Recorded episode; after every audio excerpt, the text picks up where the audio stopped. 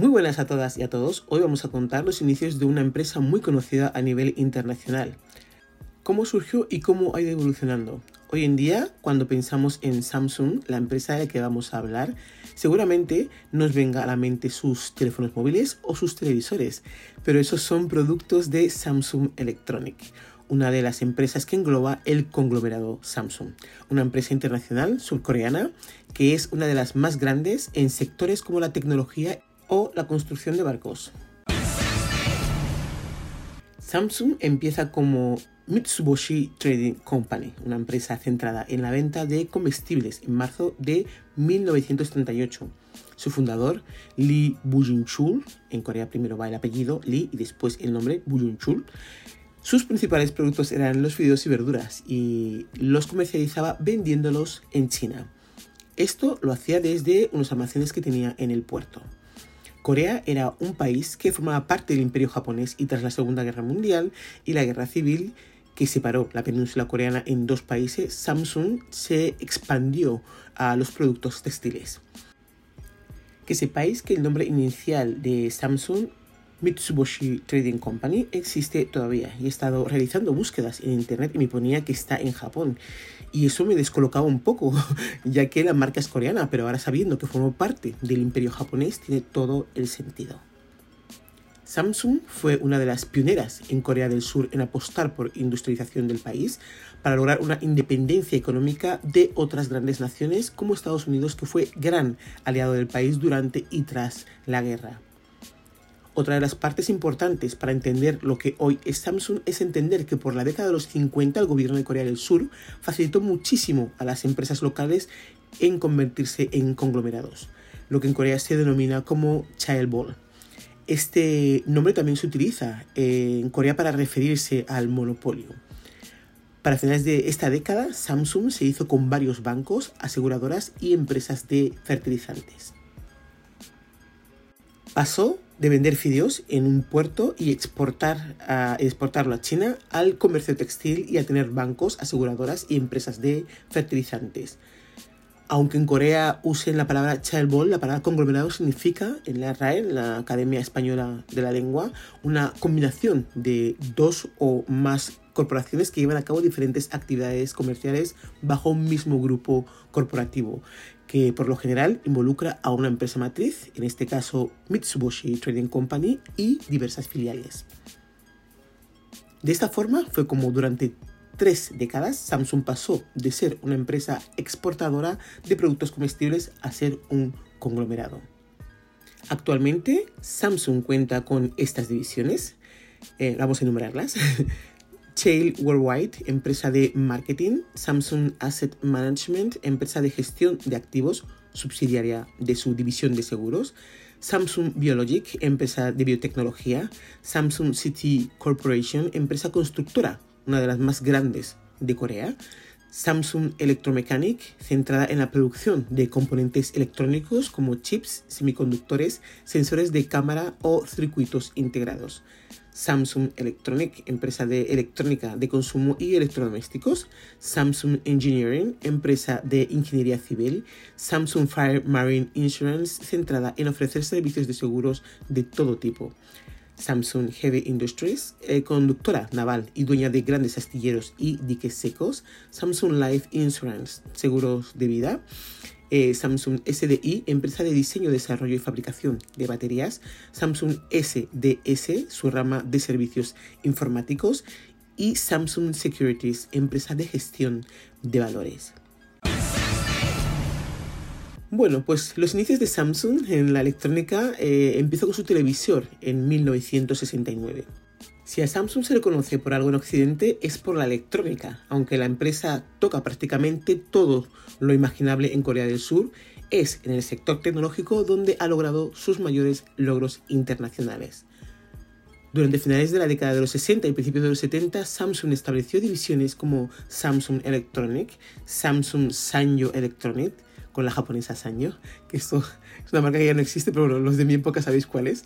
Samsung Electromechanic, Samsung Corning o Samsung Semiconductors and Telecommunications.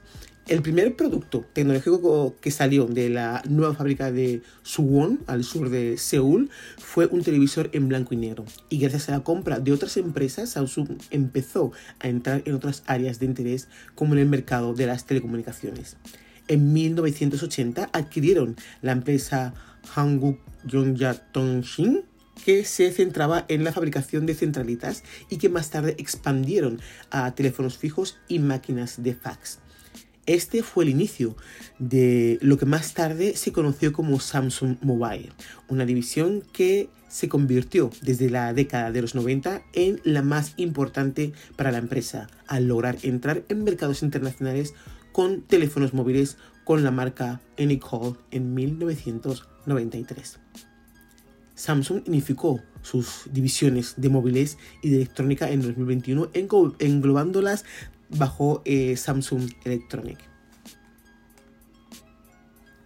La década de los 90 es crítica para Samsung. Lee Kun-hee, hijo del fundador de Samsung y en esta época máximo dirigente de la compañía, decidió vender subsidiarias para centrarse en tres industrias, electrónica, ingeniería y química.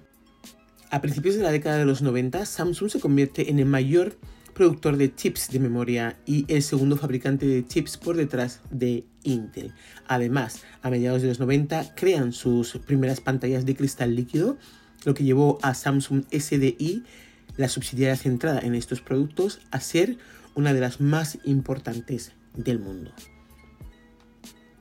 Tan importante se convirtió la producción de pantallas en Samsung que para la década de los 2000 se convirtieron en fabricantes de pantallas para otras marcas, como Apple o incluso Sony, al crear una empresa conjunta para fabricar pantallas LCD y que en el 2011 acabó comprando su parte a la japonesa.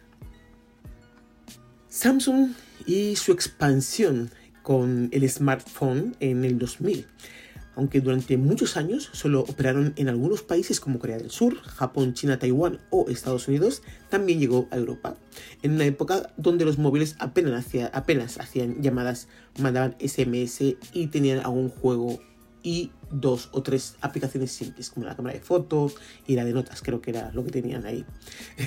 Su primer smartphone fue en el 2001, se llamaba Samsung SPH 1300, con una pantalla táctil que se utilizaba con un lápiz una competencia a las antiguas Palm y las BlackBerry. Samsung logró lanzar algunos smartphones en la era pre-iPhone con Windows Mobile, como el Samsung SGHI 607. Tras la presentación del iPhone en enero de 2007, la industria cambió por completo y los móviles tenían que tener una pantalla táctil fácil de usar con los dedos y un formato compacto. Tras varios móviles con su propio sistema operativo con aplicaciones basadas en Java, Samsung Galaxy i 7500, el primer Galaxy, se presenta a mediados del 2009, aunque no fue hasta el Samsung Galaxy S GT i 9000, un año más tarde, cuando alcanzaron el sumum de lo que era un smartphone de la época. Samsung ha expandido su gama Galaxy a varias categorías eh, según precio, siendo la gama Galaxy S la de más alta gama hasta el actual Galaxy S23. Hoy en día Samsung cuenta con una enorme gama de smartphones para todos los presupuestos, además de complementos wearables como auriculares, relojes y otros accesorios, así como una gama de portátiles y tablets. Vamos a hablar del Childbone monopolio de Samsung y sus grandes escándalos eh, de la familia eh, Lee. Eh, la parte menos glamurosa y oscura de Samsung tiene que ver con la forma de hacer negocios que ha mantenido la familia Lee, dueña del conglomerado durante décadas.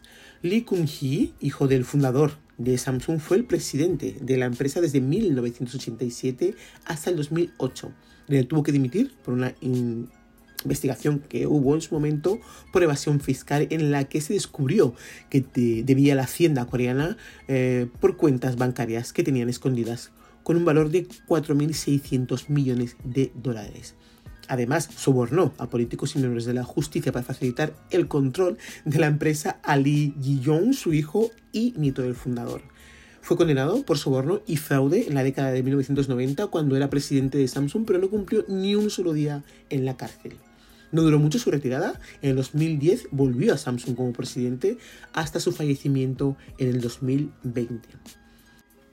Pero no acaban aquí los problemas con la justicia de Samsung. Lee Jeong-jong fue acusado por la justicia coreana en 2017 por soborno, malversación y perjuicio en un caso que llevó a la destitución de la presidenta del país, Park Jong-hui, por si no lo sabéis, fue la primera mujer elegida democráticamente presidenta de Corea y fue destituida y encarcelada por aceptar el soborno de Lee valorado en 8 millones de dólares.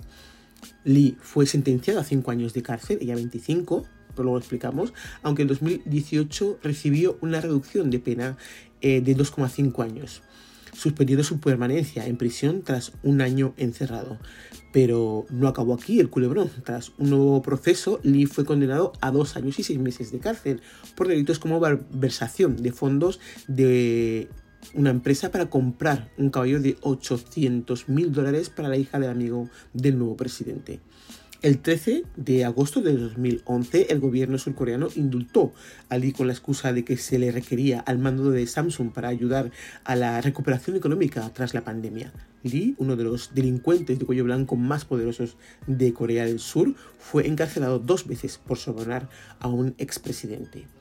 Esto marca otro giro en la lucha sobre cómo se gobernará el país que se ha desatado desde que protestas masivas tomaron Seúl hace seis años y derrocaron a un presidente de su cargo. El príncipe de Samsung, como lo apodan en las manifestaciones, pagó 8 millones de dólares en sobornos a la presidenta Park y a su socio para asegurarse del apoyo a, una fusión a la que se oponían sus accionistas y que apuntalaría su control del imperio de la familia. Cuando se reveló, millones de surcoreanos participaron en protestas a la luz de las velas, todos los fines de semana del invierno del 2016 al 2017, exigiendo el fin del gobierno de Park y la unión entre la política y los negocios. El Parlamento de Corea acusó a Park, ella fue encarcelada en 2017 con una sentencia de 25 años de cárcel. Cuando Moon Jae-in asumió el cargo, dijo que en su mandato limpiaría todo este desastre de la corrupción, pero no logró avanzar mucho. En sus últimos días como presidente concedió el indulto a su sucesora Park. El caso de Lee reafirma la concesión popular de que los líderes empresariales son intocables y están por encima de la ley. En Corea, los conglomerados gigantes dominan la economía y los 10 principales representan alrededor del 80% del Producto Interior Bruto coreano. Conocidos como chaebol son imperios controlados por familias que brindan una variedad de servicios. Entre ellos se encuentran LG, Hyundai, Lot y SK pero Samsung es el más grande y poderoso de todos ellos. Los chaebols recibieron un fuerte apoyo del gobierno después de la guerra de Corea, se les dio electricidad más barata e incentivos fiscales, una política de comprar Corea e incluso se les ayudó a reprimir los movimientos sindicales pero los monopolios resultantes también aplastaron la competencia, sofocando los movimientos laborales y sus prácticas generaron décadas de casos de soborno y corrupción. Con todo esto, hemos aprendido cómo pasó de Mitsubishi Trading Company a Samsung, una marca que casi el 90%, por no decir el 99,9% de la población tiene en su casa, supo aprovechar las oportunidades que le brindaron las leyes de su país y supieron adaptarse a todos los tiempos. Así que si ellos han podido ser una empresa tan pluralizada, yo estoy encantada de hacer mis podcasts de cosas variadas que me interesan. Eh, hasta aquí el podcast de hoy. Espero que os haya parecido interesante y curioso. En el próximo podcast os contaremos eh, sobre otra empresa similar a esta y de sus inicios. Gracias a todos y nos escuchamos en la próxima. Recordad que está la página web www.thisisme.es. Podéis hablar a través de nosotros en Telegram en el WhatsApp y que sepáis que tenemos un canal en, WhatsApp hecho, podéis suscribiros, seguir ahí las actualizaciones y eh, estar al día de todos los podcasts que se van subiendo. Más que en Spotify, os lo digo ya. Nos vemos. Hasta luego.